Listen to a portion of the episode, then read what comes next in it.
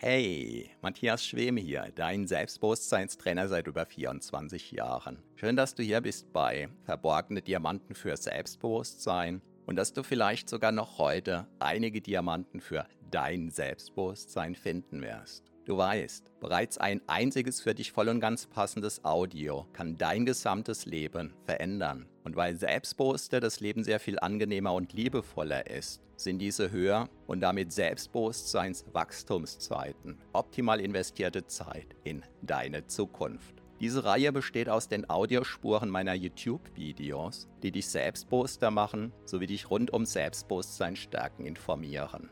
Bereits kurz nachdem ein neues YouTube-Video erschienen ist, kannst du hier die Audiospur hören. So wie der stete Tropfen den Stein höhlt, stärken diese Rohdiamanten dein Selbstbewusstsein. Zum Glück sehr viel schneller. Keine Sorge, ein zu viel gibt es nicht. Und solltest du mal dabei einschlafen, kann das die Wirkungen sogar noch vertiefen. Meinen Hauptpodcast findest du auf selbstbewusstseinpodcast.de. So, ganz viel Spaß mit deinem von Episode zu Episode wachsenden Selbstbewusstsein wünscht dir dein Selbstbewusstseinstrainer Matthias Schwem.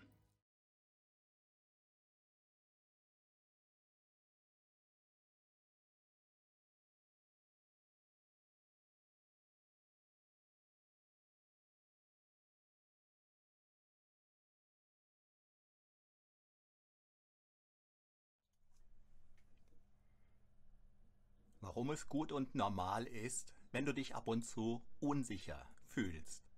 Hallo und herzlich willkommen. Mein Name ist Matthias Schwem und ich bin Selbstbewusstseinstrainer seit 1997. In den 90er Jahren des letzten Jahrhunderts hat man im menschlichen Gehirn bestimmte Nervenzellen entdeckt, deren Funktion relativ lange unklar war und als sich dann herauskristallisiert hat, wofür die da sind, hat man die als Spiegelneurone, als Spiegelnervenzellen bezeichnet. Ganz maßgeblich an Bekanntwerden dieser Nervenzellen war übrigens ein deutscher Professor, dessen Name ich gerade nicht im Kopf habe. Die Modellannahme in Bezug auf diese Spiegelneurone ist eine ganz spannende. Und wenn das zuträfe, wenn das zutrifft, dann erklärt das viele Phänomene, die du in der einen oder anderen Form längst erlebt hast, die nicht neu sind, die damit aber erstmals erklärbar wären. Man mutmaßt nämlich, dass diese Spiegelneurone die Aufgabe haben, die mutmaßliche Gefühlslage der einen umgebenden Menschen zu emulieren, und zwar im eigenen Gehirn und damit im eigenen Körper. Und das bedeutet schlichtweg, unter anderem, dass wenn du zum Beispiel eine Angst verspürst, dass es sein kann, dass das eben gar nicht deine Angst ist, sondern dass das die Angst desjenigen ist, der beispielsweise gerade neben dir im Bus sitzt oder deines Kollegen, der dir gegenüber am Tisch sitzt, der gerade ähm, mitbekommen hat, dass er zu seinem Chef beordert worden ist oder, oder, oder. Und wenn du dir das so auf deiner Zunge zergehen lässt, wenn du das durch dein Kopfkino wandern lässt, einfach so mit der Fragestellung, wann in deinem Leben hattest du zum Beispiel Angst, die für dich nicht wirklich erklärbar war und die möglicherweise wie mit einem Schalter plötzlich eingeschaltet war und die wiederum wie mit einem Fingerschnipp plötzlich weg war, ohne dass du wirklich etwas getan hast. Und möglicherweise ist die Erklärung ganz einfach die, dass in deinem Umfeld gerade ein Mensch war, der aus welchen Gründen auch immer ein starkes Angstgefühl hatte und sozusagen deine wachen Antennen, sprich deine Spiegelneurone, haben die Gefühle von diesem Menschen aufgeschnappt, in dir spürbar gemacht. Und was glaubt der typische Gehirnbesitzer, wenn er in seinem Körper Angst verspürt? Ja klar, was ich in meinem Körper spüre, das ist mein Gefühl. Das war der gängige Glaubenssatz. Und möglicherweise muss dieser Glaubenssatz deutlich differenziert werden, nämlich dahingehend, dass manches, was man im eigenen Körper spürt, die eigenen Gefühle sind und manches und möglicherweise sogar ganz vieles nicht die eigenen Gefühle. Und das wirft die große Frage auf, was von dem, was ich in meinem Körper spüre, ist denn überhaupt meins? Im NLP gibt es verschiedene Techniken, mit denen man das sogenannte Gefühlsradar trainiert. Das Gefühlsradar ist eine Modellannahme innerhalb vom NLP, die das, was ich jetzt so dargestellt habe, ja, wiederum vereinfacht, um es praktisch noch handhabbarer zu machen. In der systemischen Arbeit, namentlich bekannt durch das Familienstellen, da geht man davon aus, dass, dass es noch sehr viel weitreichendere sozusagen Sinnesorgane gibt, die weit mehr erspüren können als nur die Gefühlslage der Menschen, die einen gerade umgeben. Das aber auch eher so eine Randbemerkung, aber wie ich glaube, eine ganz wichtige Randbemerkung. Ja, und Jahre später ist mir eben sehr, sehr klar geworden, dass ganz oft, wenn ich früher in mir Angst gespürt hatte, also vor allem in der Schule, dass das ganz häufig nicht oder zumindest nicht zu 100 Prozent meine Angst war. Und wenn jetzt ein Mensch zum Beispiel ganz viel Angst oder ganz viel Unsicherheit oder welche negativen Gefühle auch immer häufig in sich spürt, was glaubt er? Er leidet unter irgendwas, er muss diese negativen Gefühle, so der gängige Glaubenssatz, irgendwie wegbekommen. Und wenn aber ein Großteil dieser negativen Gefühle nicht die eigenen sind, wie wenig erfolgsversprechend kann dann vom Prinzip her jede Psychotherapie nur sein und insbesondere auch jedes Coaching und so weiter und so fort.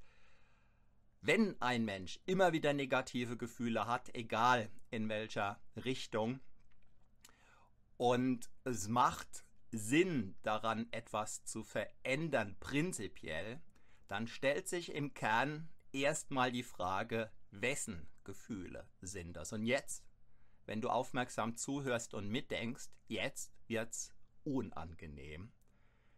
Denn wenn dir nämlich spürbar klar wird, dass zum Beispiel ein Großteil der negativen Gefühle, die dir beispielsweise Tag für Tag auf der Arbeit begegnen, meinetwegen die deines Chefs sind oder die deiner Kolleginnen und Kollegen, dann gibt es vom Prinzip her nur zwei Möglichkeiten. Entweder du sorgst energetisch, psychisch dafür, dass du dich abschottest, das kostet dich viel Energie, oder du wechselst den Arbeitsplatz.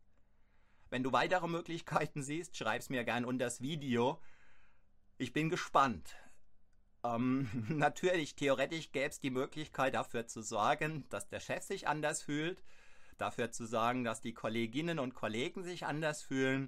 Das sind so die Muster, die sich die Weltretter dann auf die Fahne als Parole schreiben würden, nach dem Motto, ich muss meinem Chef helfen, dass er sich besser fühlt und so weiter und so fort.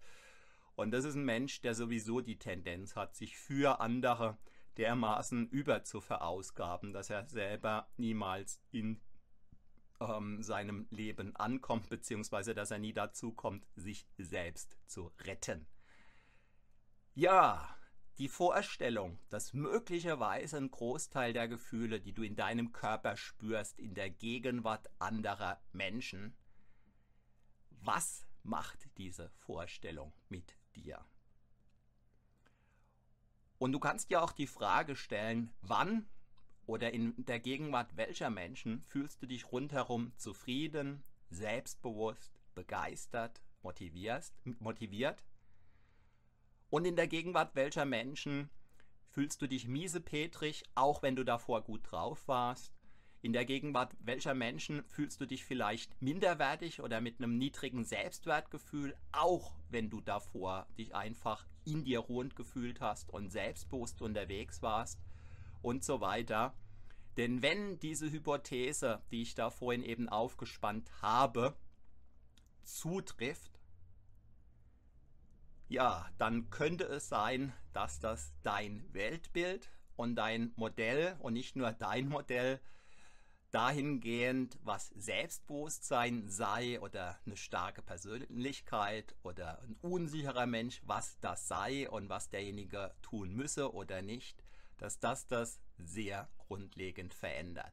Meine Sicht der Dinge, basierend auf vielen Jahren der praktischen Erfahrung, ist übrigens die, dass ich es mittlerweile als eine ganz wesentliche Gabe erlebe, sozusagen unsicher sein zu können. Denn der immense Vorteil eines sogenannten unsicheren Menschen ist der, dass er die Schwingungen, die feinen Schwingungen aus seinem gesamten Umfeld sehr, sehr detailliert wahrnimmt, sodass er sich mit erschreckender Präzision in die Gefühlslage eines jeden ihn umgebenden Menschen hineinversetzen kann, sodass er genau spürt, diese Person braucht dieses, die, jener Person geht es so und so. Da aber diese Menschen, die sich als unsicher erleben, das im Regelfall als Schwäche erleben und möglicherweise diese Gedanken, die ich gerade geäußert habe, als Hirngespinst verfluchen, kämen sie natürlich nie auf die Idee, dass diese Impulse so etwas wie sehr exakt zutreffende reale Wahrnehmungen sein könnten. Und in meinen Selbstbewusstseinstrainings, wenn es gerade passt, wenn das den Teilnehmerzielen entspricht, da mache ich oft Übungen, sodass jeder Einzelne sehr detailliert herausarbeiten kann, was von dem, was er gerade fühlt, ist sein Gefühl, welches Gefühl gehört im Moment gerade zum Beispiel zum linken Nachbarn, welches Gefühl gehört zum rechten Nachbarn. Und egal, wie stark der Einzelne an dieser prinzipiellen Fähigkeit zweifelt, die Beobachtung über alle Seminare hinweg, über viele Jahre hinweg, ist die, dass im Regelfall die Trefferquote eines jeden Einzelnen, egal wie sehr er dran zweifelt, dass die Trefferquote eines jeden Einzelnen im Durchschnitt bei weit über 80 Prozent liegt. Das heißt weit, weit über der rechnerischen Zufallswahrscheinlichkeit. Und insofern bin ich felsenfest überzeugt, dass diese Hypothese absolut zutreffend ist. Und wenn dich das Ganze irgendwie reißt, wenn dich das Ganze irgendwie anpiekst, wenn das Ganze dich irgendwie heiß macht, im Sinne von, da ist doch noch Hoffnung, ja, vielleicht hast du Lust, den ein oder anderen intensiven Schritt in einem meiner Selbstbewusstseinstrainings zu tun. Und unabhängig davon kann ich dir nur empfehlen, nimm einfach mal die Hypothese testweise in deinen Gedanken gut auf dass etwas daran sein könnte, dass wenn du dich in einer bestimmten Situation gerade unsicher fühlst, diese Unsicherheit das Gefühl oder die Gefühle der dich umgebenden Menschen sein könnten. Und geh einfach mal mit diesen Gedanken so spazieren, geh damit schwanger, spür in dich hinein und vielleicht magst du sogar einen Schritt weiter gehen, indem du dann zum Beispiel die Menschen, die dich gerade umgeben, sozusagen scannst mit der Fragestellung, welcher Teil des Gefühls in dir könnte, zur Person X gehören, welcher Teil zur Person Y, welcher Teil zur Person Z.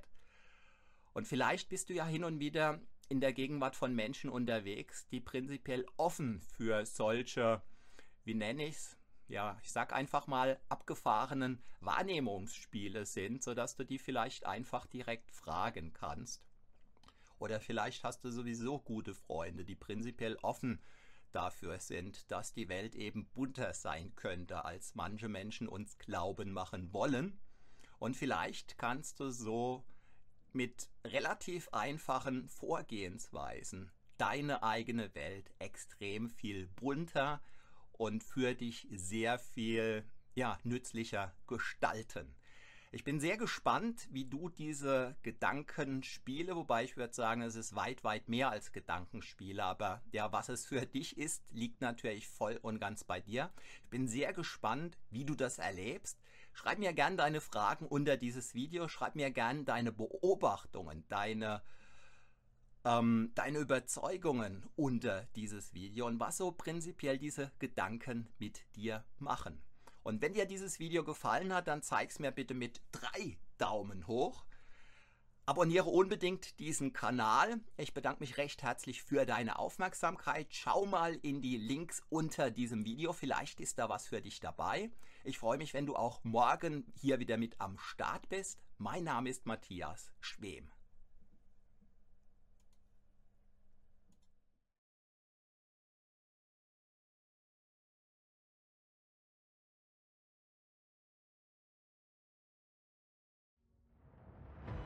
Vielen Dank für deine Aufmerksamkeit.